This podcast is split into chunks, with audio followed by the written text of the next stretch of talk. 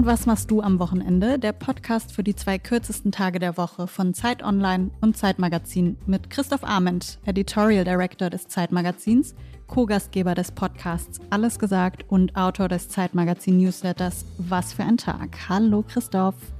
Hallo Ubin Eo äh, aus Frankfurt, äh, aus dem Homeoffice zugeschaltet, weil immer noch mitten in den Vorbereitungen zur Geburt. Wie, wie geht's dir heute? Mir geht's gerade gut, außer dass gerade die Tür geklingelt hat und ich glaube, es zu hören war. Es ist mal wieder ein Hermes-Paketbote. Das ist doch ähm, gut. Wird irgendwas für einen Wickeltisch sein. Für einen Wickeltisch? Ja, wahrscheinlich. Hast du alles, äh, bist du auf alles gut vorbereitet? Ja, mehr oder weniger, aber dann schreiben dauernd noch irgendwelche Freundinnen, ey, hast du, ähm, hast du die und die Wickelunterlage? Oder hast du das und das Buch noch? Oder und deswegen äh, komme ich aus dem Bestellen gerade nicht raus und habe ja. schon sehr viel Geld dafür ausgegeben. Liebe Grüße schickst du jetzt an deine Freundin, dass sie dir was schenken sollen, nicht immer sagen sollen, was du ja. noch kaufen sollst. Nee, ja. ist wirklich so. Ja, und auch Salami für den Kreissaal und so eine Also wirklich alles. Salami für den Kreissaal? ja, weil man darf ja, keine Salami essen. Mhm. Und Leute, die Salami sehr gern mögen, wie ich, haben sich dann auf jeden Fall so, so Mini-Salamis schon bestellt. Herrlich. Ich stelle dich noch kurz äh, ganz offiziell vor. Zeitmagazin-Autorin, Dozentin für kreatives Schreiben an der Hochschule für Gestaltung in Offenbach, gebürtige Kreuzbergerin und Wahl Frankfurt am Mainerin. Hallo, Ubin Eo. Hallo. Und auch diese Folge von Und was machst du am Wochenende wird wie immer produziert von Charlotte Steinbach von Pool Artists. Falls ihr Gästinnen und Gästewünsche habt, Lob, Kritik, schreibt uns auch gerne, wo und wie und wann ihr unseren Podcast hört. Wie immer, ganz einfach an wochenende.zeit.de. Auch in dieser Woche haben wir einen Gast im Studio, der von ganz vielen Hörerinnen und Hörern gewünscht wurde. Und deswegen freue ich mich ganz besonders, dass er heute hier angekommen ist. Er ist, darüber müssen wir gleich noch reden, in allen biografischen Informationen, die ich im Vorfeld äh, gefunden habe, steht immer, wurde 1977 an der Mecklenburgischen Seenplatte geboren und ist irgendwie irgendwo in Mecklenburg-Vorpommern aufgewachsen. Aber so ganz genau habe ich es nicht rausfinden können, aber dafür gibt es ja auch Podcasts. Er ist Bestseller-Autor. Seine Bücher wie Nüchtern und zu Hause sind unbedingt äh, eine Leseempfehlung von uns. Und er hat jetzt ein neues Buch geschrieben, das heißt Die Zeit der Verluste, äh, das im November im Hansa Berlin Verlag erscheint. Er ist aber auch Kulturredakteur, Übersetzer, Kolumnist für die Weltkunst äh, online, dem Kunstmagazin der Zeit. Schreibt eine fantastische Kolumne über Gefühle, die Kunst auslösen können. Herzlich willkommen, Daniel Schreiber. Danke für die Einladung. Hallo. Willkommen.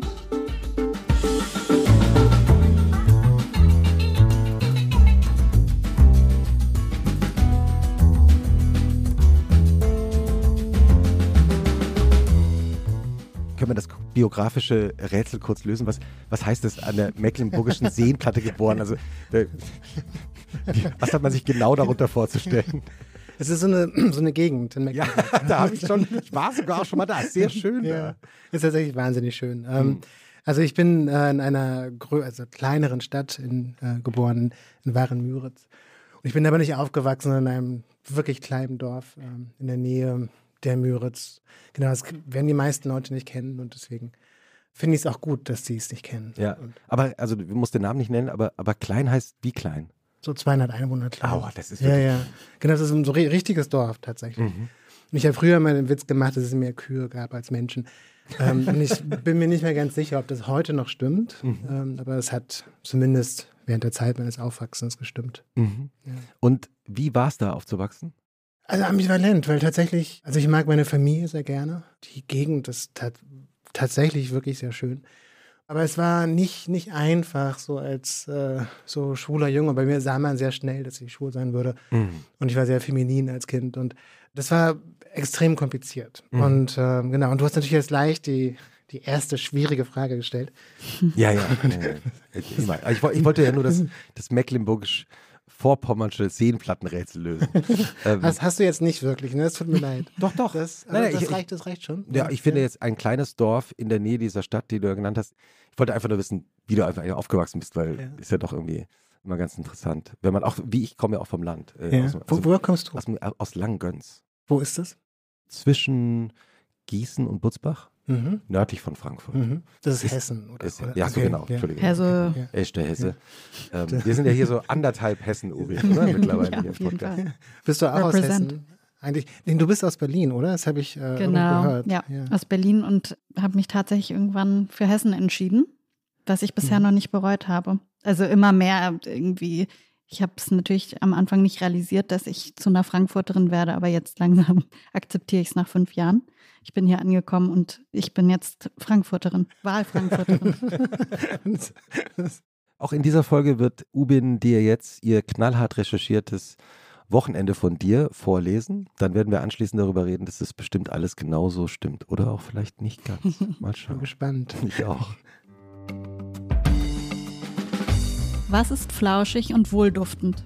Yes, es ist Daniel Schreibers muckeliger Kaschmirpulli, den er zum Wochenendauftakt gerne sich, anzieht. Robert, er verschluckt sich gerade an seinem, äh, seiner Apfelschorle. Gerade jetzt, wo die Tage kürzer werden, weiß er genau, was seinem Seelchen Freude beschert. Aus seinem Fenster beobachtet er Tauben und raucht dabei ein Freitagskippchen. Er ist zu Hause, nüchtern und allein. Dann geht's ins Kino. Es läuft irgendein Film mit Daniel Craig. Sexiness ist also gegeben. Dann geht's zurück in die eigenen vier Wände. Zu Hause ist, wo sich kein Staubfilm auf Steckdosen breit macht. Zu Hause ist auch, wo Daniel Schreibers blau karierter Morgenmantel auf ihn wartet. Sich von der Welt zurückziehen ist es, dass er sich von einem perfekten Wochenende verspricht. Samstag geht Daniel Schreiber raus. Er wollte noch an dem einen Busch riechen, den er beim Spazierengehen entdeckt hat. Dann auf die Jagd nach ein paar Steinpilzen im Wald. Anschließend zum türkischen Supermarkt, wo er sich grüne Mandeln kauft, um daraus später einen Salat zu machen. Ach so, Wolle wollte er auch noch kaufen. Socken stricken sich schließlich nicht aus Luft. Zurück zu Hause schmeißt er sich wieder in seinen Morgenmantel, macht James Blake an und wartet sehnsüchtig auf seine jährliche Zitruslieferung. Für Sonntag hat er nämlich seinen weltberühmten Bergamottenkuchen geplant. Der Sonntag ist erst dann perfekt, wenn er in einer Ausstellung war, in der er sich für jedes Gemälde viel Zeit nimmt. Daniel Schreibers Wochenende muss gut riechen, köstlich schmecken, Raum für Melancholie und Enden beobachten lassen, hübsch aussehen, wohlklingend sein und sich flauschig anfühlen. Das war sehr süß. Und äh, genau, ich mag das Flauschige daran. Ja. Yes. Hat alles gestimmt? Nein, natürlich nicht. Aber das, ähm, aber ich fand es, ein sehr schönes Bild, was, was du für mich gezeichnet hast. Wahrscheinlich bei den meisten Gästinnen und Gästen bei euch so, dass äh, sie mit so ein paar Sachen sagen, ja klar, das, äh, das stimmt und äh, das ist tatsächlich so, aber mit vielen Sachen auch nicht. Und äh, ich würde ja zum Beispiel mich nicht so als einen melancholischen Menschen verstehen. Mhm. Ich brauche tatsächlich sehr viel Rückzugsraum für mich und, ähm, und einen Tag am Wochenende, den verbringe ich sehr gerne allein. Normalerweise hat er schon ein paar mehr Menschen drin. Aber da kommen wir auch später dazu, nehme ich an. Oder jederzeit. Also, darüber ähm, reden? Na, jederzeit. Mhm. Weil du gerade gesagt hast, es stimmt sehr viel. Mhm. Was stimmt? ich überlege auch gerade, weil ich, ihr seid die ersten Menschen, mit denen ich spreche heute. Ja. Heute Morgen und äh, guten Morgen. Und ich, genau, ja, guten Morgen. und, und, ich dachte, ich wäre ganz gut vorbereitet auf den Podcast, aber das bin ich überhaupt gar nicht, weil ich merke, ich bin so sozial noch gar nicht so in der Welt. Ja, wir kommen ja, wir haben ja einen Kaffee ähm, da, Apfelschorle. Genau. Also. also. ich koche wahnsinnig gerne. Ähm. Ich äh, gehe sehr gerne spazieren. Ich ich stricke, ich gehe gerne ins Kino. Also ich, was wirklich fehlt zum Beispiel ist das Lesen. Ähm, also ich beginne eigentlich jeden Morgen meinen Tag mit einem Buch und, und lese, also unter der Woche vielleicht so eine halbe Stunde, eine Stunde und äh, am Wochenende ist das Schöne, dass ich dann länger lesen kann, auch mal zwei, drei, vier Stunden. Das heißt, du, du wachst auf morgens und quasi das Erste, was du wirklich machst, ist ein Buch zu haben. Ja. Das heißt, du greifst nicht nach dem Handy, sondern nach einem Buch. Nee, ich greife auch schon nach dem Handy. Also ich gehöre daher zu den Menschen, die das Handy so ähm, auf dem Nachttisch haben. Und ja. ähm, und dann sofort gucken, welche E-Mails reingekommen sind und was man alles machen muss. Und ähm, dann nach diesem Schreck äh, sich einen, einen, Kaffee kochen und dann lesen. Und tatsächlich ist es so, dass dieses äh, Lesen morgens mich unheimlich beruhigt. Mhm. Also das bringt mich so auf eine andere Art in die Welt und mhm.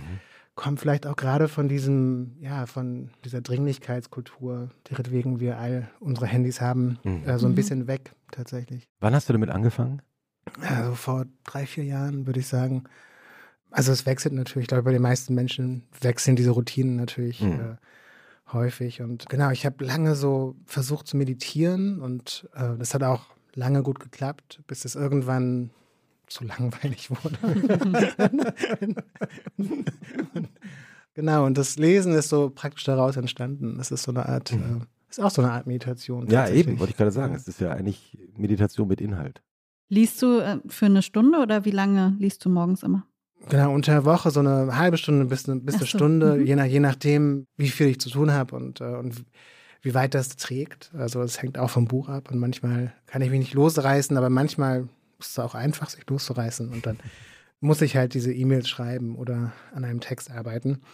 Aber am Wochenende ist das wirklich toll. Also an diesem, vor allem an diesem Tag, an den ich so für mich allein habe und ich muss auch sagen, also das Wochenende, was ich jetzt beschreibe oder nachher beschreibe oder im Laufe dieses Podcasts beschreibe, ist natürlich so ein ideales Wochenende, was vielleicht so fünf bis zehn Mal im Jahr stattfindet, wenn, wenn ich nicht verreist bin oder wenn ich nicht äh, wirklich dringende Deadlines habe. Und wie, bei wie viele Selbstständige gibt es nicht wirklich dieses ganz regelmäßige Wochenende. Das finde ich auch an einem Podcast so schön. Das ist eigentlich genau mit dieser ja, Fiktion arbeitet praktisch, dieses, dieses schönen Wochen, Wochenendes und dass man so Zeit hat für sich und ist es eigentlich immer derselbe Tag, den du dir für dich freinimmst? Nee, nee, wirklich nicht. Also es hängt so viel davon ab. Also es gibt immer so einen Tag, wo ich gerne rausfahre. Also mhm. Also ich habe äh, eine Freundin, die wohnt am Sacroer See. Das ist wahnsinnig schön mhm. dort und ich besuche sie sehr gerne. Und dann gehen wir um, um den See und, äh, und essen abends was. Und meine älteste Freundin, die ich aus der Schule kenne, wohnt in Wandlitz und ähm, hat auch ein sehr schönes Haus und einen sehr schönen Garten und die besuche ich sehr gerne. Und es tut mir unheimlich gut, so in die Natur rauszukommen. Mhm. Also eben weil ich auf dem Land aufgewachsen bin, in einer sehr schönen Gegend. Ja, das habe ich gehört. Das Bra ist, ist diese mecklenburgische ja. Genau, die, die besagte. Ist das eigentlich was, was im Laufe der Jahre plötzlich stärker geworden ist, diese Sehnsucht nach Natur? Oder war das immer gleich? Es war schon immer da. Mhm. Und ich habe auch schon als Kind, ich habe das wirklich geliebt. Also ich habe schon als Kind bin ich stundenlang durch den Wald marschiert und ähm, fand, fand das wahnsinnig schön. Wir hatten so einen großen Schäferhund, der war so ein bisschen zu groß für die Zucht und deswegen haben wir ihn bekommen. und ähm, das war, der war ganz, ganz toll und mit dem bin ich immer los und äh, für, mhm. für, Stunden und fand das äh, die, so die, die beste Zeit des Tages oder der Woche oder je nachdem, wann das war. Und genau, und ich würde sagen, die Sehn also diese Sehnsucht ist nie weggegangen. Aber was ich bemerkt habe in den vergangenen Jahren, ich, dass es ähm, ein Bedürfnis gibt, dem ich wirklich folgen muss. Mhm. Und ähm, dass es mir nicht gut geht, nicht dem Bedürfnis nicht folge. Mhm. Und ich habe zum Beispiel eine, eine sehr große Terrasse, die vollkommen begrünt ist und ähm, die tatsächlich auch viel Arbeit macht und die ich aber vor allem deshalb habe, weil ich dieses Grün brauche. Mhm. mhm. Immer wenn ich morgens lese, schaue ich auf die Terrasse und die ist auch sie ist immer grün, also auch im Winter. Also es gibt so zwei, zwei große Bambuspflanzen und einen, mhm. einen Yuzu-Baum, einen Lorbeerbaum. Und mhm. Das heißt, man hat auch so im Winter das Grüne. Genau, also das ist tatsächlich etwas, was ich brauche. Hast du so Tipps und Tricks, wie man ein guter Hobbygärtner wird. Ja, gießen. Das ist, das ist so.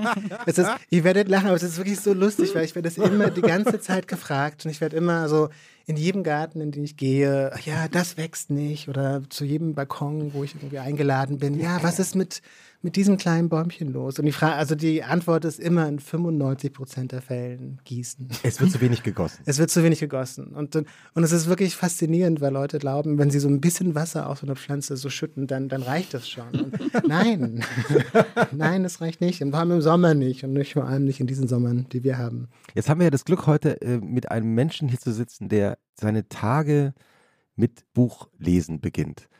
Welche Empfehlung hast du für uns, was du gerade so gelesen hast und was du nicht leicht aus der Hand legen konntest? Also ich, ich lese tatsächlich sehr viel und ähm, eine Begleiterscheinung dessen ist, dass man auch einiges vergisst. Und deswegen habe ich jetzt auf dem Weg hierher mal überlegt, was so wirklich das wichtigste Buch für mich äh, in den vergangenen Monaten war.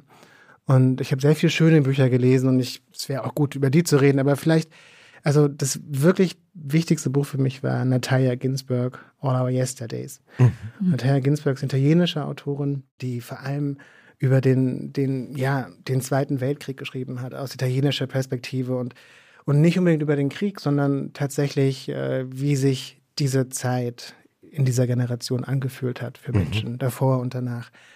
Und diesen Roman All Our Yesterdays, den gibt es auch auf Deutsch. Alle unsere Gestern, ich glaube nur antiquarisch aber man findet den. Mhm. Der hat mich wirklich so eine Woche lang gefesselt und mhm. hat mir wirklich gezeigt, wie man solche historischen Einschnitte und Traumata erlebt und, und was sie verursachen und wie der Alltag weitergeht, aber trotzdem massiv davon beeinträchtigt wird. Äh, wie man damit umgeht, wenn Menschen, die man liebt, sterben, Mhm. wenn psychische Probleme so in den Vordergrund rücken, dass man nicht damit umgehen kann. Genau, es ist unfassbar berührend, dieses Buch, ohne jemals laut zu werden oder dramatisch zu werden. Und es ist wirklich eine, eine riesige Empfehlung und ich finde, man sollte alles von Natalia Ginsburg lesen. Und äh, ich finde, dass sie, sie zu Unrecht so ein bisschen in Vergessenheit geraten ist in Deutschland. Wie hast du sie entdeckt? Tatsächlich, äh, ich lese sie auf Englisch, weil ich, ähm, also ich lese sehr viel auf Englisch, äh, weil ich habe in, in Amerika gewohnt früher und deswegen ist es so, so ein Teil geworden. Also ich würde sagen, tatsächlich so 75 Prozent der Bücher sind englische Bücher. Und Ginsberg wurde so ein bisschen wiederentdeckt vor ungefähr so fünf Jahren. Es gibt äh, von Daunt Books so einen sehr kleinen Londoner Verlag, der mit dieser Buchhandlung äh, zu tun hat. Die haben so eine Neuausgabe, sehr schöne Neuausgabe all ihrer Romane gemacht und dadurch bin ich auf sie gestoßen. Aber weil du gerade gesagt hast, auf Deutsch gibt es den Antiquarisch. Das heißt, wir sollten eigentlich dafür sorgen, dass die Bücher auf Deutsch auch neu verlegt werden? Ja, also ich glaube, Wagenbach macht, Ah, macht das. macht das, und okay. ähm, ich habe heute nach dem deutschen Titel geguckt, auf dem Weg hierher. Mhm. Den gab es nur antiquarisch. Also vielleicht hat Wagenbach auch schon eine neue Ausgabe geplant oder vielleicht äh, ist sie auch noch lieferbar, aber ich Ach, vielleicht spätestens fürchte jetzt. nicht. Vielleicht genau. Spätestens Mal jetzt. schauen. Dann kriegst du noch eine Anfrage vom Wagenbach Verlag. Sagen Sie, könnten Sie ein kleines Nachwort schreiben? Genau. Wir haben gehört, dass Sie diesen Roman so besonders empfohlen haben. Wenn du jetzt über dein ideales Wochenende nachdenkst, wann geht es eigentlich los? Also ich habe mich jetzt mal an eure so Fiktion gehalten. Darfst doch hier nicht alle Geheimnisse Und, äh, ausplaudern, nein, Daniel. Genau, und ich würd, hätte das so gerne. Und das ist, glaube ich, eine der, der größten Träume, die man so als selbstständige Person hat, äh, Mhm. dass man so ein Wochenende hat, dass man so Urlaub hat, so mal so drei oder vier Wochen am Stück oder sowas. genau, aber ich lasse mich so gern drauf ein. Und, und wie gesagt, ein paar Mal im Jahr klappt das. Äh, Also Sam Samstag geht es los. Und das wäre dann der Tag, wo ich, äh, den ich so für mich äh, brauche. Und das heißt, ich, also ich putze tatsächlich gerne und höre dann so Hörbücher. Es können auch so, so seichte Hörbücher sein. Zum Beispiel unter uns. so von Anne Patchett, die liebe Ah, ja. ich. Und äh, das neue Buch Tom Lake ist sehr zu empfehlen. Es ist extrem kitschig, ähm, aber, aber als Hörbuch sind wir von Meryl Streep gelesen. Na, das hilft also natürlich dann, auch. Äh, genau, das passt sehr gut zum Putzen. Das heißt, du, du stehst dann morgens auf, dann liest du ja ungefähr eine Mhm, Stunde, mhm, also hast den Kaffee gemacht Mhm. und dann gehst du sofort ins Putzen über. Nee, nee, nee, dann, dann mache ich mir noch einen Kaffee und dann, dann esse ich was und Hast du eine Frühstücksroutine oder eine Wochenendfrühstücksroutine? Nee, ich würde gern zu den Menschen gehören, die sich so ein Croissant irgendwo holen. Und das, äh, und das ist mir aber noch wirklich nie gelungen. Also ich mache so zwei, dreimal im Jahr so einen Versuch irgendwie, dass ich äh, oder auch so einen Kaffee gehe, um zu frühstücken. Aber ich muss sagen, das ist immer äh, relativ enttäuschend, weil ich mir das schöner vorstelle, als es dann ist. Ich, ähm, ich, Ja, mit so einer schönen Terrasse, ehrlich gesagt, da wird es ja auch schwer, für jedes Café zu konkurrieren. Ja, es ist ja nur für die Pflanzen da. Ich, ich sitze da ja nicht drauf. Aber du- also das, aber ich sehe sie, Ja. ja. ja, Also ich, ich back mein Brot selbst schon sehr lange und äh, das esse ich dann. Und das ist ein sehr Was- gutes wel- Sauerteigbrot ja, mit einem hohen Vollkornanteil. Und das ist, das schmeckt wie richtiges Brot und das gibt es dann mit verschiedenen Sachen. Das ist alles, ich habe so viele Nachfragen. Ähm, Wie, wie, bist du, wie, wie bist du dazu gekommen, dein Brot selber zu backen? Wann, wann war das? Also ich habe in New York als Private Chef gearbeitet. Das heißt, ähm, ich habe Als Koch? als Koch, genau. Als Privatkoch genau, für, für, für reiche Upper East Side Ladies. Und ähm, Noch Ja. so viele Nachfragen. Hört sich an wie Netflix-Doku, ehrlich gesagt. Das nächste Buchangebot, Uwe, das, das kommt schon. Und es, äh, es klingt irgendwie glamouröser, als es war tatsächlich. Also, wenn man, also ich habe halt für die, ähm, also so Dinnerpartys gekocht. Die haben, es war eine Zeit lang in Mode, so Freunde, Freundinnen einzuladen und dann zu Hause die, diese Dinnerpartys zu geben. Und das habe ich gemacht. Und auch für zwei Familien also Mittagessen vorgekocht, das dann im Kühlschrank stand und aufgewärmt werden konnte. Deswegen war das immer so ein Teil meines Lebens, das Kochen. Und, und als ich dann nach Berlin gezogen bin, ähm, hat das so ein paar Jahre gedauert, äh, bis ich gemerkt habe, ähm, okay, ich, ich möchte das irgendwie anders wieder integrieren. Mhm, Das Kochen. Genau, und ich habe eine Zeit lang sehr obsessiv auch bei mir zu Hause Dinnerpartys gegeben und äh, das waren immer sehr lang geplante, aufregende Aktionen, für, bei denen ich zwei Tage in der Küche stand und dann dachte ich aber, nee, eigentlich möchte ich das so ein bisschen näher an meinem Leben haben. Und, mhm. und in der Zeit fing das an. Mhm. Und ähm, genau, das ist relativ simpel. Also das äh, Brotbacken, ich meine, das haben wir jetzt ja alle während der Pandemie gelernt. Das ist überhaupt mhm. nicht schwer. Und äh, man braucht so ein ganz klein wenig Übung und dann Gib uns einen kleinen Kurs. Also ich habe es nicht gelernt in der Pandemie. ja, leider auch du hast es nicht gelernt. Hüstel. Okay. Man braucht einen kleinen Sauerteig. Den macht man sich, indem man Mehl und Wasser, am besten Roggenvollkornmehl und Wasser, ansetzt und dann jeden Tag erneuert. So ein kleines bisschen bewahrt man davon auf und macht das in die neue Roggenmehl-Wassermischung rein. Nach einer Woche hat man so einen Sauerteig, so eine Art Hefe, mhm. mit so wilde Hefe. Genau, was man dann macht, man sucht sich ein gutes Rezept von Tartine Bakery zum Beispiel. Das ist super mhm. gutes Rezept und folgt dem. man muss es ein bisschen zeitlich planen, ähm, und, ähm, aber es ist letztlich wahnsinnig einfach, weil es nur Mehl, Wasser, Salz und Sauerteig ist. Und mhm. das merkt man halt den, den Broten auch an. Ich muss es nachfragen. Okay. Wie wird man Privatkoch in New York? also, ähm, ich glaube, du stellst es viel glamouröser vor, als es war. Ja, also, ist, ähm, wie, wie, wie passiert sowas? Also mein Ex-Freund war äh, Filmemacher und der mhm. hat, ähm, wir haben so einen kleinen Film gedreht und ich habe das Catering gemacht für den Film. Ah. Und äh, das war in so einem einem dieser großen, sehr schönen alten Häuser mit einem eigenen kleinen See in mhm. Upstate New York. Die Frau, die dort gewohnt hat in ihrer Familie, die äh, hatte zwar auch eine Kinderfrau und jemand, die geputzt hat für sie, aber äh, sie war trotzdem sehr überfordert mit, mit dem Leben. Und es ist auch sehr überfordernd, so, so reich zu sein tatsächlich und, äh, und auf so viele Sachen achten zu müssen. Also ich meine das ziemlich im Ernst. Es klingt mhm. witzig, aber das, äh, ich wollte ihr Leben nicht haben. Und sie hat mich gefragt, ob sie mitessen dürfe. Und dann hat sie beim Catering mitgegessen und hat mich dann gefragt, ob ich für sie kochen könnte. Und das habe ich dann gemacht und sie hat mich all ihren Freundinnen empfohlen. Das waren so, das war die 2000er Jahre in New York und das heißt, da funktionierte sowas auch wirklich sehr gut. Und, mhm. ähm, und ich habe mir immer überlegt, ob sowas in Berlin funktionieren könnte, dass Leute da für solche Sachen Geld ausgeben und mhm. großzügig sind und auch einfach so diese Empfehlungen machen. Und, äh, und zumindest als ich zurückgekommen bin nach Berlin, äh, hatte ich den Eindruck gehabt, nee, das wäre wahrscheinlich vielleicht nicht möglich. und, und, und wie hast du überhaupt deine Leidenschaft fürs Kochen entdeckt? Meine Mutter, die ist mhm. eine sehr gute Köchin. Mhm. Und ähm, genau, und ein Teil vom Aufwachsen auf dem Land war das, äh, wir hatten nur zwei große Gärten und wir hatten auch Tiere und, und so. Genau, und ich glaube, letztlich der größte Trick beim Kochen ist, dass man weiß, wann die Zutaten gut sind. Mhm. Also wenn man weiß, äh, wie reif eine Pflaume sein muss, wenn man sie vom Baum nimmt. Wenn man weiß, wie eine echte Erdbeere schmeckt, wie, wie eine Kartoffel schmeckt, die man schon im Juli erntet. Das sind Dinge, die man, glaube ich, wenn man nicht damit aufwächst, irgendwann lernen muss. Mhm. Und äh, wenn man damit aufwächst, dann weiß man das schon. Und dann das ist irgendwie eine andere Art, so mit Essen umzugehen. Hattest du ein Lieblingsessen in deiner Kindheit, das deine Mutter dann immer gekocht hat? Viele, genau. Ich, hab, ah, ich ja? bin leider, genau, ich, ich, ich esse leider alles gerne. das ist so, das ist so schön. Sehr sympathisch. Sehr, meine Mutter erzählt auch immer diese Geschichte, dass ich so ein einfaches Baby war, weil ich habe sehr viel geschlafen und ähm, wenn ich wach war, konnte man mir einfach irgendwas in die Hand drücken, was ich essen konnte. Und dann, oh, war, so ein Baby will ich auch. Gut. Das wünsche ich dir auch. Davon träumt Rubin. Ja, das genau. ich dir auch, Rubin. Und so ein Lieblingsessen, das du, an das du jetzt, wenn du die Augen schließen würdest und daran denken würdest, gibt es da eins, das dir einfällt? Okay, warte, ich schieß mal die Augen. Ja, machst du wirklich. und, und denk daran. Also tatsächlich was ganz Einfaches, so mhm. Wirsingkohlrouladen. Das, ähm, hat sie, und ich habe die auch schon oft nachgekocht, aber das, und ich glaube auch nicht, dass meine Mutter mir wirklich die Wahrheit sagt. ich stand auch schon ein paar Mal daneben und habe geguckt, wie sie das macht.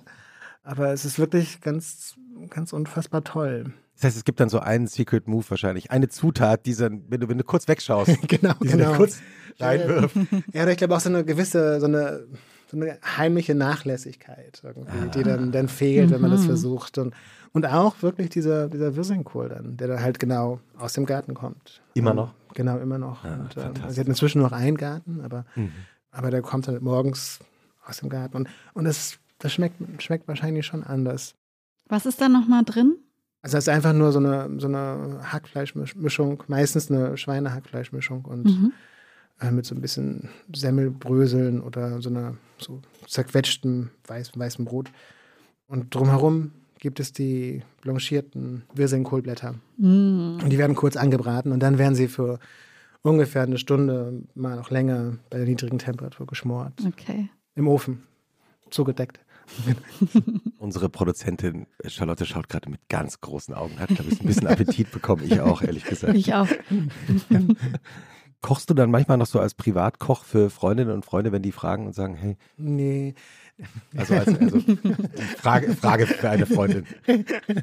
Na, tatsächlich nicht. Aber ich lade immer noch gerne ein. Mhm. Das ist auch etwas, was ich so für mich brauche. Und an diesem Wochenende ist, ich mache immer irgendetwas. Und das äh, können, das kann so ein kleiner Kuchen sein, den ich backe oder für mich und meine Nachbarn backe. Bergamottkuchen? Ja, es ist ja dieses eine Rezept, das ist so ein, ich habe es auf Instagram, Instagram gepult, genau. Es ist auch der beste Poundcake, den es gibt tatsächlich. Also es ist so wirklich, ich habe schon sehr viele so Sandkuchen ausprobiert, aber mhm. das ist wirklich der, der allerbeste. Und man macht den ohne Backpulver, das heißt, er schmeckt auch nicht nach Backpulver und es schmeckt so nach Butter und eben nach Bergamottenschale, nach echter Bergamottenschale, also nicht nach den Zitronen, die so auch mal Bergamotten genannt werden, aber keine sind, sondern so echte mhm. Bergamotten, also diese grünen, super bitteren Zitrusfrüchte, die man auf keinen Fall essen sollte. Genau, und das ist einfach so, das ist ein ganz einfacher Kuchen, der also immer gelingt und und kriegst du so eine jährliche Zitruslieferung immer noch? Das hatte ich ja, mal in deiner Instagram-Story gesehen. Ja, ja. ja, aber es ist wirklich eine so schöne Sache. Und das, ähm, weil gerade im Winter, das macht das Leben so viel besser. Was ist da alles dabei? Also es kommt drauf an. Also ich bestelle das bei so einem ähm, Händler vom, so einem Biohändler vom Viktualienmarkt.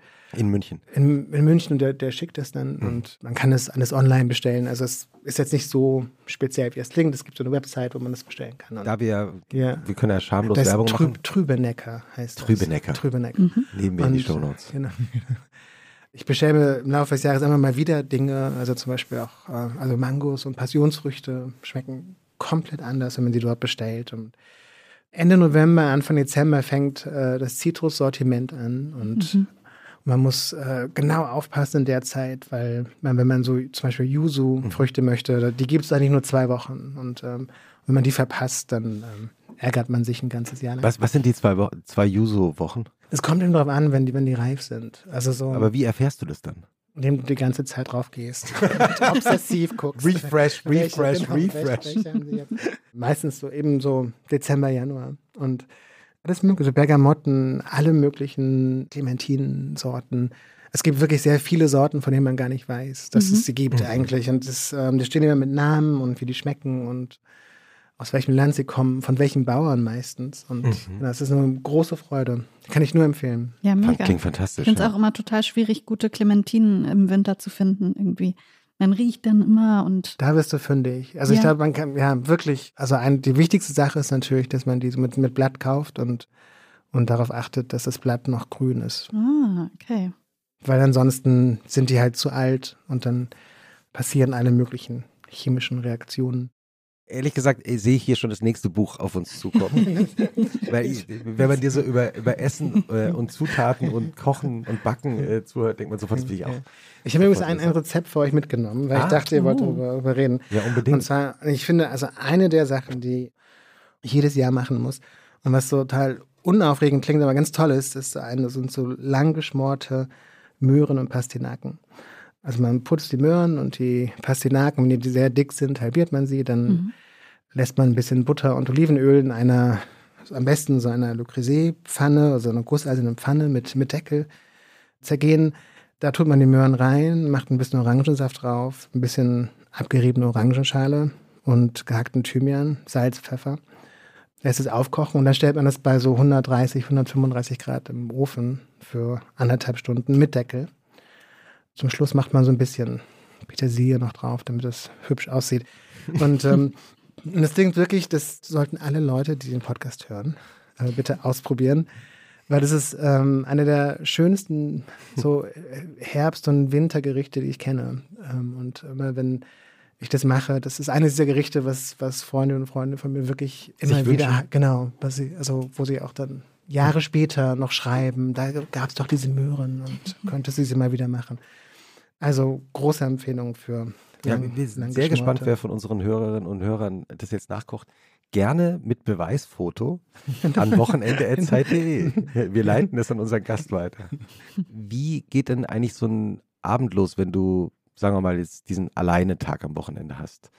Was machst du denn dann?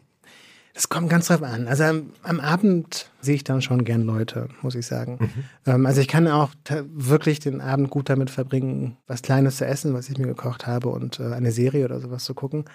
Aber ähm, wenn man den ganzen Tag allein verbringt, dann ist es schon schön, jemanden zu sehen. Und es kann was sein, also was wie Kino. Ich habe eine Freundin, wir teilen uns ein, ein Abo für die Staatsoper und eins für die Philharmonie und wir wechseln uns dann, ah, ja? uns dann immer mit gegenseitig. Weil du das jetzt gerade so äh, nebenbei erwähnt hast, das ist eigentlich auch ein Lifehack, mhm. finde ich. Also sich mit einer Freundin oder einem Freund ein Abo oder Abos zu teilen, eben zur Philharmonie oder was auch immer, weil man das dann auch zusammen macht. Dann genau, und verabredet man sich ja. gemeinsam. Man hat auch ein regelmäßiges, wie so ein Stammtisch für, für Konzerte quasi. Genau, und, und, und man hat dann auch irgendwann so ein Wissen, zusammen hat man bestimmte ja. Sachen gesehen und kann dann auch vergleichen, wie war das und, und weißt du noch da, oh ja, das war mhm. toll oder ganz, ganz furchtbar. Je nachdem. Ich genieße es total. Uben, hast du auch eine Wochenempfehlung dabei? Habe ich. Und zwar habe ich jetzt am Sonntag eine Doku geschaut. Also Sonntag ist ja irgendwie immer ein ganz guter Doku-Tag, finde ich. ähm, vor allem, wenn es draußen kalt ist. Warum ist Sonntag ein guter Doku-Tag? Ich finde, irgendwie bringt einen das runter und ähm, passt irgendwie auch zum Modus. Man ist so, nee, gestern war Vergnügen und am Freitag und heute ist so ein bisschen Pflicht und äh, mit irgendwie traurig auf dem Fernseher gucken. Und zu dem Thema gibt es eine Doku, die ich sehr empfehle, die heißt Deutsche Schuld, Namibia und der Völkermord. Aminata Belli, die Moderatorin bzw. Journalistin, reist nach Ma Namibia, um eben über dieses Verbrechen zu sprechen, worüber viele, also ich wusste auch irgendwie nichts davon, zwischen 1904 und äh, 1908, damals, als das Land äh, Deutsch-Südwestafrika hieß und mhm. ähm, noch eine deutsche Kolonie war eben. Da sind bis zu 70.000 äh, Leute ähm, umgebracht worden durch Von Kolonialisten. Mhm. Genau, also es ist keine leichte Kost, aber es ist super gut gemacht. Aminata Belli spricht eben auch mit äh, Deutschen, die in Namibia schon aufgewachsen sind und sich eigentlich auch gar nicht wirklich deutsch fühlen, sondern sagen, ey, wir sind aus Namibia und ähm, genau wie die mhm. dazu stehen. Und es ist tatsächlich super tabuisiert dort. Und mhm. das fand ich auch sehr spannend, nochmal zu sehen, dass es bei uns irgendwie darüber nicht gesprochen wird, aber dort vor Ort auch nicht. Ja, interessant. Also ja. doppelt, doppelt nicht gesprochen wird. Genau, ja. Und das ist in der ARD-Mediathek Deutsche Schuld, Namibia und der Völkermord. Sehr ja. zu empfehlen. Hast du auch was mitgebracht, Christoph? Ja, klingt sehr spannend. Ich, ich kann noch zwischendurch sagen, dass Aminata Belli auch schon bei unserem Wochenend-Podcast war. Also ja, stimmt. Wissen, was erfahren will über sie und über ihre Wochenenden in der, auf dem norddeutschen Land, kann ich sehr empfehlen, die Folge. Ich dachte mir, dass wir heute vielleicht auch nicht nur über Literatur und Bergamott, Kuchen und Wirsingkohlrouladen, also Gott, herrlich reden würden, sondern vielleicht auch über Kunst. Und ich habe eine, einen Ausstellungstipp und einen Podcast-Tipp gleich zusammengefasst, nämlich Edward Munk hier gerade in Berlin große Ausstellung eröffnet worden in diesem Herbst in der Berlinischen Galerie und parallel dazu im Barberini Museum in Potsdam Edward Munk und Landschaften. Mhm. Das ist wirklich so, wenn dann kommt so eine Ausstellung und man hört davon und man denkt, ja, Edward Munk, weiß ich ja, der Schrei, das mhm. ist dieser Norweger. Mhm. Und mh, hm, ich war dann bei der Aufzeichnung des Podcasts von Lisa Zeitz, der Chefredakteurin der Weltkunst, auch in der Galerie, habe mir auch die Ausstellung angeschaut und dann merkst du beim Zuhören mit dem Direktor und der Kuratorin, dass du eigentlich gar nichts weißt. Mhm. Und mir war überhaupt nicht klar, also als Laie, dass Edward Munk so lange in Berlin gelebt hat und es so einen skandinavisch-polnisch-deutschen Freundinnen und Freundenzirkel gab. Die haben sich immer im selben Lokal getroffen das eigentlich einen total seriösen Namen hatte, den ich jetzt vergessen habe, aber von allen von diesen Leuten nur Schwarzes Ferkel genannt wurde. ähm, das in, in Berlin Mitte war, unter den Linden, Ecke Neue Wilhelmstraße. Äh, das Gebäude ist im, im äh, Zweiten Weltkrieg äh, zerbombt worden. Und meine Lieblingsgeschichte, die ich da mitgenommen habe, ist eben, dass Edward Munk Zeit seines Lebens die größte Ausstellung, die er noch erlebt hat, in Berlin hatte und trotzdem eigentlich nie Bilder verkaufen wollte. Weil er hatte offenbar immer den Plan, sein Werk möglichst beisammenzuhalten und es dann an die Stadt Oslo zu stiften, was er auch getan hat. Er hat aber, ist mit seinen Bildern offenbar sehr, wie soll ich sagen, sehr pragmatisch umgegangen. Er hat ja da in Norwegen am Strand am Meer gewohnt und er hat die öfter auch so mit in den Sand gestellt und rausgestellt und so. Und als er gestorben ist im Januar 1944, hat man natürlich sein Haus dann und seine Sammlung dann aufbereitet. Es wurde dann der Stadt Oslo sehr feierlich übergeben. Und als dann der Frühling kam und das Eis und vor allem ein großer Eisblock vor seinem Haus geschmolzen ist, waren da Bilder drin? stand da plötzlich ein Bild. Oh Gott. Und Krass. dieses Bild war natürlich äh, durch das Eis äh, äh, so leicht beschädigt, aber eben auch nicht so richtig. Also man konnte es auch offenbar restaurieren. Und man weiß bis heute nicht, hat Munk dieses Bild einfach stehen lassen und vergessen oder hat er es absichtlich ins Eis gestellt? Sehr cool. Daniel, du schreibst eine fantastische Kolumne für Weltkunst Online, von der eigene, äh, einzelne Folgen auch immer wieder im, im äh, Magazin der Weltkunst erscheinen. Da geht es um Gefühle und Kunst. Mhm. Warum? Ja, also ich habe schon lange als Kunstkritiker gearbeitet und das war immer eine so wichtige Art des Schreibens für mich, bei der ich viel lernen musste und auch viele gelernt habe. Und aber interessanterweise habe ich es nie wirklich geschafft, so persönlich über Kunst zu schreiben. Mhm. Also es war immer so eine Textgattung, äh, wo so, also dass ich nicht vorkam und mhm. was wirklich mit mir stattfindet, wenn ich mir Kunst anschaue. Und mhm. das Kunst ist was sehr Wichtiges für mich. Das hat, äh, das hat fast schon was Therapeutisches manchmal. Ähm, es bringt mich mit Gefühlen in Kontakt, ja, über die ich vielleicht nicht gerne nachdenke oder die ich äh, normalerweise nicht an die Oberfläche lasse. Hm. Das hat manchmal eine, eine beruhigende, manchmal eine heilende, manchmal eine aufbringende Wirkung. Und ich glaube, dass das so ein, eine Ebene von Kunstrezeption ist, ähm, über die ja, wir zu wenig sprechen oder die häufig bagatellisiert wird und abgetan wird, ne? als zu wenig intellektuell und als ja nicht ernsthaft genug, mhm. weil es sind ja nur Gefühle in Anführungszeichen. Mhm. Und deswegen wollte ich diese Kolumne schreiben. Und es gibt so äh, verschiedene Künstlerinnen und Künstler, die äh, wirklich so wahnsinnig wichtig für mich sind und die mich schon mein halbes Leben lang begleiten, bei denen ich oft selbst auch gar nicht weiß, äh, wo dieses Rätsel liegt, warum mich diese äh, mhm. Arbeiten so anziehen. Deswegen einmal im Monat äh, diese Kolumne. Es dreht sich immer um eine Künstlerin, einen Künstler, deren Werk und ja. Was war deine Lieblingsfolge bisher? Oh, es ist so schwer zu sagen. also meine, meine Lieblingskünstler, alle, also mhm. Ähm, wie sagt man das? Aller meine, Zeiten. meine liebsten Lieblingskünstler. Ja, genau. Allerliebsten. Besten Lieblings, allerliebsten. besten Lieblingskünstler aller Zeiten.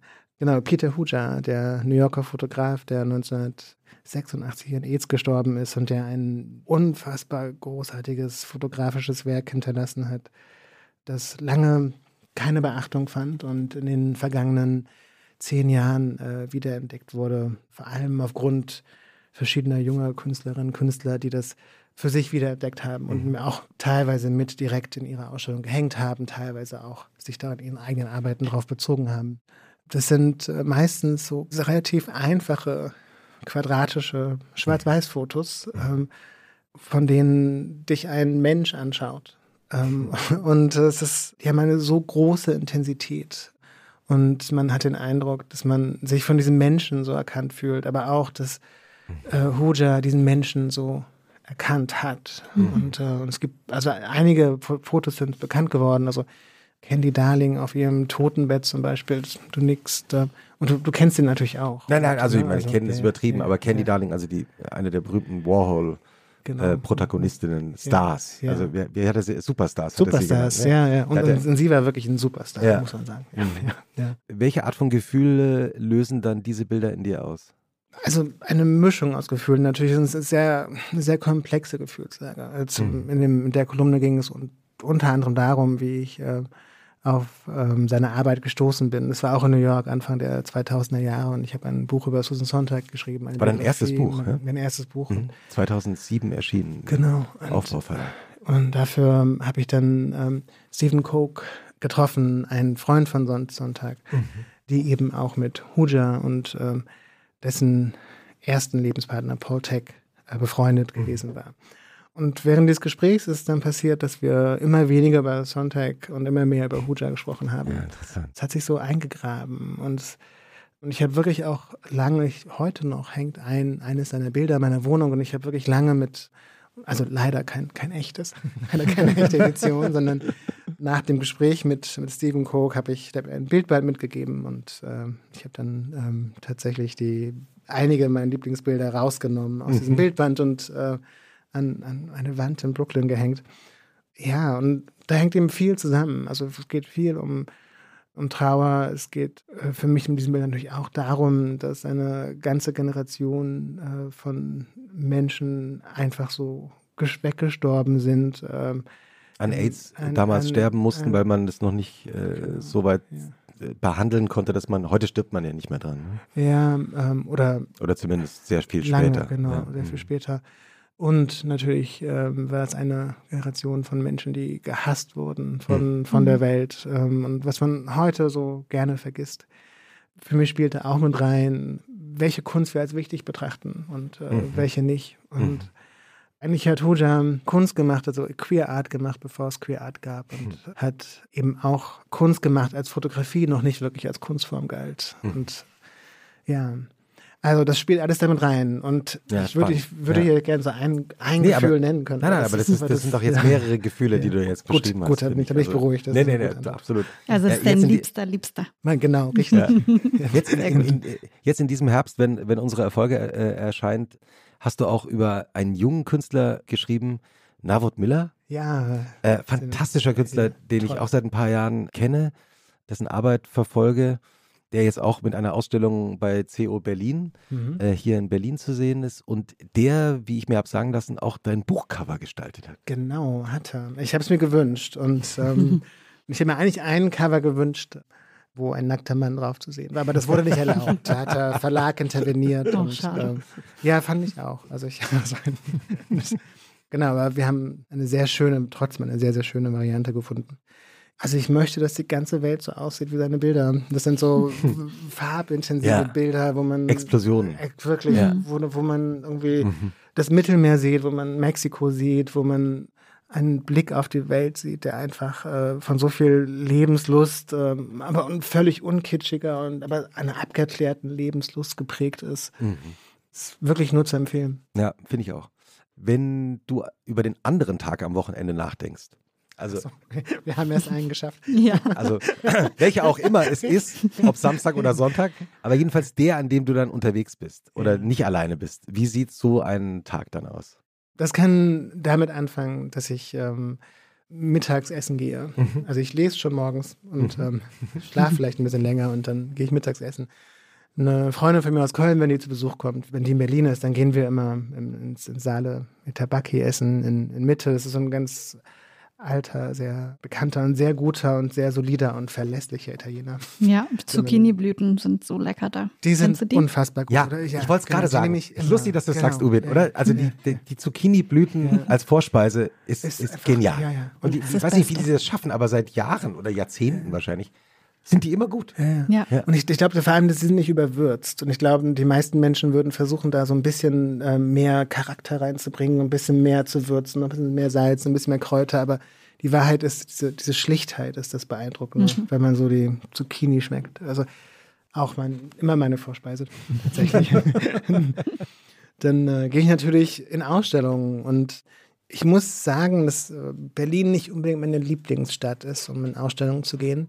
Besonders in den letzten Jahren war es nicht immer so ein richtiges Vergnügen, was die Museen so gezeigt haben, wenn wir ehrlich sind. Genau. Und das, ist, das ändert sich jetzt so gerade so ein bisschen. Also jetzt mhm. gibt es diese General Idea Ausstellung im, im Gropiusbau, die ich sehr empfehlen würde. Mhm. Warum? Ähm, eine gute Frage. Tatsächlich, weil ich glaube, dass man kann in dieser Ausstellung alle möglichen Leute mitnehmen und sie werden die verstehen. Man muss nicht viel über diese Kunst wissen und mhm. trotzdem versteht man sie. Also, mhm. was einige Leute vielleicht kennen, ist äh, die diese Abwandlung dieser Figurenskulptur von Robert Indiana, Love, also ja. L-O-V-E, und General Idea, also diese Künstlergruppe aus drei schwulen Männern, von dem nur einer noch lebt, A. Bronson. Ähm, in Berlin, oder? In Berlin, in Berlin tatsächlich, ja. genau. Und hatte so einen großen weißen so ein Rauschenbart. Ja. Genau. Ja. genau, und die haben es in, in AIDS umgewandelt und das, also auf eine sehr plakative Ebene haben sie mit dieser Intervention sehr viel erreicht. Und das sind so Dinge, die man, die wirklich jeder versteht. Mhm. Und deswegen, mhm. ähm, man kann da sehr gut Leute mitnehmen, auch wenn sie sich eigentlich nicht für Kunst interessieren. ähm, genau. Hast du ein Lieblingsmuseum auf der Welt? Ich habe viele tatsächlich. Ja, nenn doch ja. mal ein paar. Ja, also die sind alle nicht sehr originell. Das macht nichts. ich, also ich war gerade in, in, New York wieder und ich äh, habe den heimlichen Traum, dass ich äh, mal für einen Monat nach New York fahre, nur um jeden Tag einen anderen Raum im Met Ja. mehr anschauen zu können. Metropolitan. Genau, weil es ähm, eines dieser Museen ist, die so viel zu bieten haben und die so eine umfangreiche Mhm. Sammlung haben, die durch die ganze Menschheitsgeschichte geht. Genau, dass man tatsächlich jeden Tag einen anderen Raum, eine andere Periode angucken könnte. Ist, wie gesagt, ist nicht alles irre originell. Die Tate Modern, ich gehe immer in die Tate Modern, ich gebe ähm, In also London. In, in London, genau. Es ist, in London habe ich so einige, auch, auch einige Museen, die ich immer gehe. Also Tate Modern, Tate, ähm, dann auch so kleinere, so Dulwich Picture Gallery, ähm, Camden Art Center ist auch so ein kleines Museum eben in Camden, was äh, zeitgenössische, zeitgenössische Kunst schreibt, also junge Künstlerinnen, Künstler, die ähm, vielleicht noch nicht, noch nicht bekannt sind, aber die unwahrscheinlich guten Riecher haben. Ähm, ja, also ich, ich könnte jetzt noch weitermachen, aber es ist Ja. so, es ist alles so, so Nenn ruhig noch zwei. Ich finde, wenn, wenn, wenn, wir- wenn wir so einen Experten schon hier sitzen haben, dann will man doch auch wissen. Ich finde es ja lustig, weil du bist eigentlich der viel größere Experte. Nein, das ist nicht wahr. Nee, Doch, nee, das stimmt. Nicht. Nein, nein, nein, überhaupt nicht. In Deutschland hast du noch ein, ein Museum, also außerhalb von Berlin, in das du immer gehst, wenn du in der jeweiligen Stadt bist? Ich muss sagen, was ich in Deutschland sehr mag, ist, dass man nicht muss für verschiedene Veranstaltungen oft in so kleinere oder mittelgroße Städte fahren und Also für Lesungen. für Lesungen. Und die haben, meistens gibt es interessante Museen. Stimmt. Also in Bielefeld, die Kunsthalle Bielefeld äh, Mhm. ist etwas, wo ich immer gerne hingehe, weil ich immer interessante Ausstellungen sehe dort. Oder auch in das Felix-Nussbaum-Museum in Osnabrück. Also es ist häufig überraschend, äh, Mhm. Welche guten Museen es gibt. Ähm, in Frankfurt natürlich, der Städel. Mhm. Also allein in die Sammlung zu gehen, finde ich, es Mhm. lohnt sich immer wieder. Und Mhm. ähm, oder genau, Museum für moderne Kunst in Frankfurt ist auch Ja. meistens interessant. Ich zähle gerade nur die, die wichtigen großen Museen auf und für mich sehr unoriginell und ähm, Naja, man, du, Doch. sagst, du sagst vollkommen unoriginell und dann alle so, ah, was, Bielefeld, in Os Osnabrück? Muss ich mir aufschreiben, wenn ich da mal hin, hinkomme. Nein, das ist ja äh, eben, ich finde auch die Museumslandschaft in Deutschland, dadurch, dass sie eben so äh, föderal gefördert ist, Genau. hast du eben diese Schätze auch in Goslar oder so. Es gibt in diesen Städten, die nicht so groß sind, wirklich tolle Museen Ja. mit tollen äh, permanenten Sammlungen, ne, genau. die zu sehen sind. Ja. Und, und auch was zeitgenössische Kunst angeht. Also, Mhm. also ich finde, das Haus der Kunst in München ähm, ist meistens sehr viel interessanter gewesen in den vergangenen Jahren als Mhm. der Hamburger Bahnhof in Berlin zum Beispiel. Und also man hat wirklich eine große Auswahl in, in Deutschland. Mhm. Ja. Die Wochenenden deiner Kindheit. Mhm. Ich muss dann noch einmal so fragen, also ich stelle mir natürlich jetzt vor, dass deine Mutter dann aus dem Garten zurückgekommen ist und gekocht hat. Mit Hat wir sie, singen. genau, genau. Wir reden so. ja auch von den idealisierten Wochenenden vielleicht so ein bisschen. Und dass du dann im Wald viel spazieren Ja, warst. Ja? ja. Hattest du auch irgendwie eine Routine, vielleicht mit deinen Eltern oder mit der Familie oder auch alleine, was du am Wochenende dann gerne gemacht hast? Also es gab immer eine Routine bei uns. Und, äh, und zum Beispiel war Samstag und Sonntag waren die einzigen Tage, wo wir an einem großen runden Tisch gegessen haben mit einer weißen Tischdecke drauf. Und Ach, unter der Woche haben wir in der, in der Küche gegessen und mhm. um den Küchentisch herum, was auch sehr schön war. Aber genau. Und Gab es eine feste Sitzordnung? nee, gab's nicht. Ah, interessant. Also nicht, dass ich mich da erinnere daran. Mhm. Ich glaube, nee, gab es tatsächlich nicht. Ich überlege auch gerade, was, was ich so, so Schönes erzählen kann. Also, ich hab, also wir mussten immer im Garten helfen zum Beispiel. Das war immer sehr wichtig. Und es war ähm, Ist das, doch als Teenager auch nicht immer so toll. Genau, also ich fand es als Also, Kind ehrlich ist. großartig und Ja. später fand ich es also so ähm, und gerade im Sommer, so im Spätsommer, wo man oder also eigentlich fängt es schon im Juni an und dann eigentlich arbeitet man so durch bis Oktober und ähm, wenn man einmal fünf Sträucher Johannisbeeren abgeerntet hat, dann möchte man das nie wieder machen in seinem Leben. und ähm, ich habe wahnsinnig viel gelesen, äh, natürlich. Gab es viele Bücher bei euch zu Hause? Ja, sehr viele. Also war meinen Eltern immer sehr wichtig, äh, dass, dass es viele Bücher gab. Und ich habe schon sehr früh sehr viel angefangen zu lesen. Und es gab auch eine, eine Fahrbibliothek, hieß das, glaube ich. Das heißt, es war so ein Bus mit Büchern, der einmal in der Woche ähm, in das Dorf gekommen ist und dann dafür zwei Stunden stand. Und ich habe mich, das war mal donnerstags um, um 13 Uhr Nach der Schule.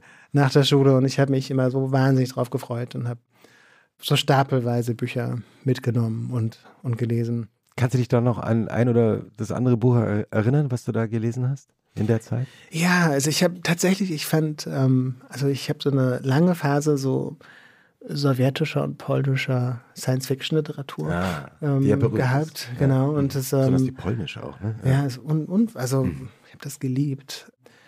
Erstes Buch, an das ich äh, wirklich heute manchmal noch denke, Mhm. also ein Bilderbuch äh, mit, also es ist kein Bilderbuch, aber ein, ein, ein Buch für Kinder gemacht, was eine, eine Biografie über die russische Balletttänzerin Galina Ulyanova, die eine sehr große, große, berühmte Diva äh, war, prima Ballerina des Bolschoi Balletts ganz lange.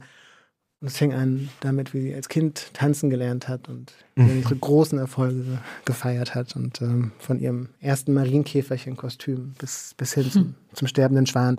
Genau, dann, ähm, das war, Ich meine, ist das nicht die Kraft von Literatur? Ja? Also, dass ich mir vorstelle, jetzt ein, ein kleiner Junge sitzt da in, in Mecklenburg an der Seenplatte, ein Bus kommt vorbei, ja. Äh, Nein, ich meine das wirklich im Ernst. Und äh, dann entdeckt man so ein Buch ja, äh, ja, äh, kommt Ja. und entdeckt plötzlich so als Kind, als Jugendlicher diese Welt. ja, Dadurch wird ja oft auch ein, ein Kontakt in die Welt hinaus hergestellt. Ja, Ne? genau. Ja, ja, das ist genau die Kraft von der Natur, glaube ich. Und, nun- und gerade für so queere Kinder, queere Jugendliche, die zumindest in der Zeit, in der ich aufgew- groß geworden bin, keine Vorstellung davon hatten, dass es noch eine andere Welt gibt. In der es anders ist. In der es anders ist, Oder- in der andere Regeln, wo man, oder in der man ahnt, dass es anders sein kann. Mhm. Gerade für, für, für solche Menschen ist Literatur wahnsinnig wichtig. Und für mich war das eine Rettung. Und deswegen habe ich es auch so obsessiv gemacht. Also ich bin wirklich obsessiv in andere Welten eingetaucht. Und ich glaube, deswegen beginne ich auch immer jeden Tag genau damit. Mhm. Das ist ein perfekter Bogen für das Ende unseres Gesprächs. ähm, Sehr schön. ähm, Ubin, wir haben doch immer eine Schlussfrage. Ja, wir haben eine Schlussfrage für dich, lieber Daniel. Mhm. Was findest du denn schlimmer? Den Sonntagnachmittag oder den Montagmorgen? Ich finde weder das eine noch das andere schlimm, muss ich sagen. Und das, das, ich genieße beide Tagesabschnitte. Und ich glaube, es geht so ein bisschen, also es geht natürlich, man kann die Frage nur beantworten, wenn man in eurer Fiktion des Wochenendes lebt.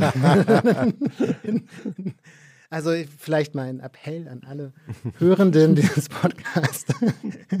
Genießt sowohl den Sonntagnachmittag als auch den Montagvormittag. Es ist machbar. You can do it. Perfekt. Nehmen wir ja auch in unsere gedanklichen Shownotes mit auf. Ne? Auf jeden Fall. Vielen Dank, äh, Dani, dass du vorbeigekommen bist. Und Dankeschön. eine Frage habe ich vielleicht noch zum Schluss. Was kochst denn du, wenn du für deine Mutter mal kochst? Ich koche nie für meine Mutter. Das würde sie nie Wirklich? zulassen. Das würde Wirklich? sie nie zulassen. Das Aber ist, äh, vielleicht, vielleicht hört sie diese Folge ja auch und denkt, ja, seit Jahren warte ich darauf, dass der Daniel auch mal was für nee, mich kocht. nee, glaub mir. Das, ist, das würde sie in ihrer so in ihrem Selbstverständnis verletzen, glaube ich. Ich habe nur nach der, unserer Folge, nach unserem Gespräch heute das Gefühl, sie verpasst was. Ja, Fall. Vielleicht, äh, vielleicht hört sie die Folge ja und meldet sich bei dir. Dann sind wir sehr gespannt, ob das, ob da so noch was kommt. Also vielen Dank, dass du da warst und schönes Wochenende. Ja, danke für die Dankeschön. Einladung und euch auch. Danke. Schönes Tschüssi. Wochenende.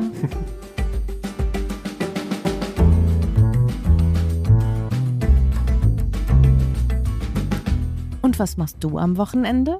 Ist ein Podcast von Zeitmagazin und Zeit Online, produziert von Pool Artists.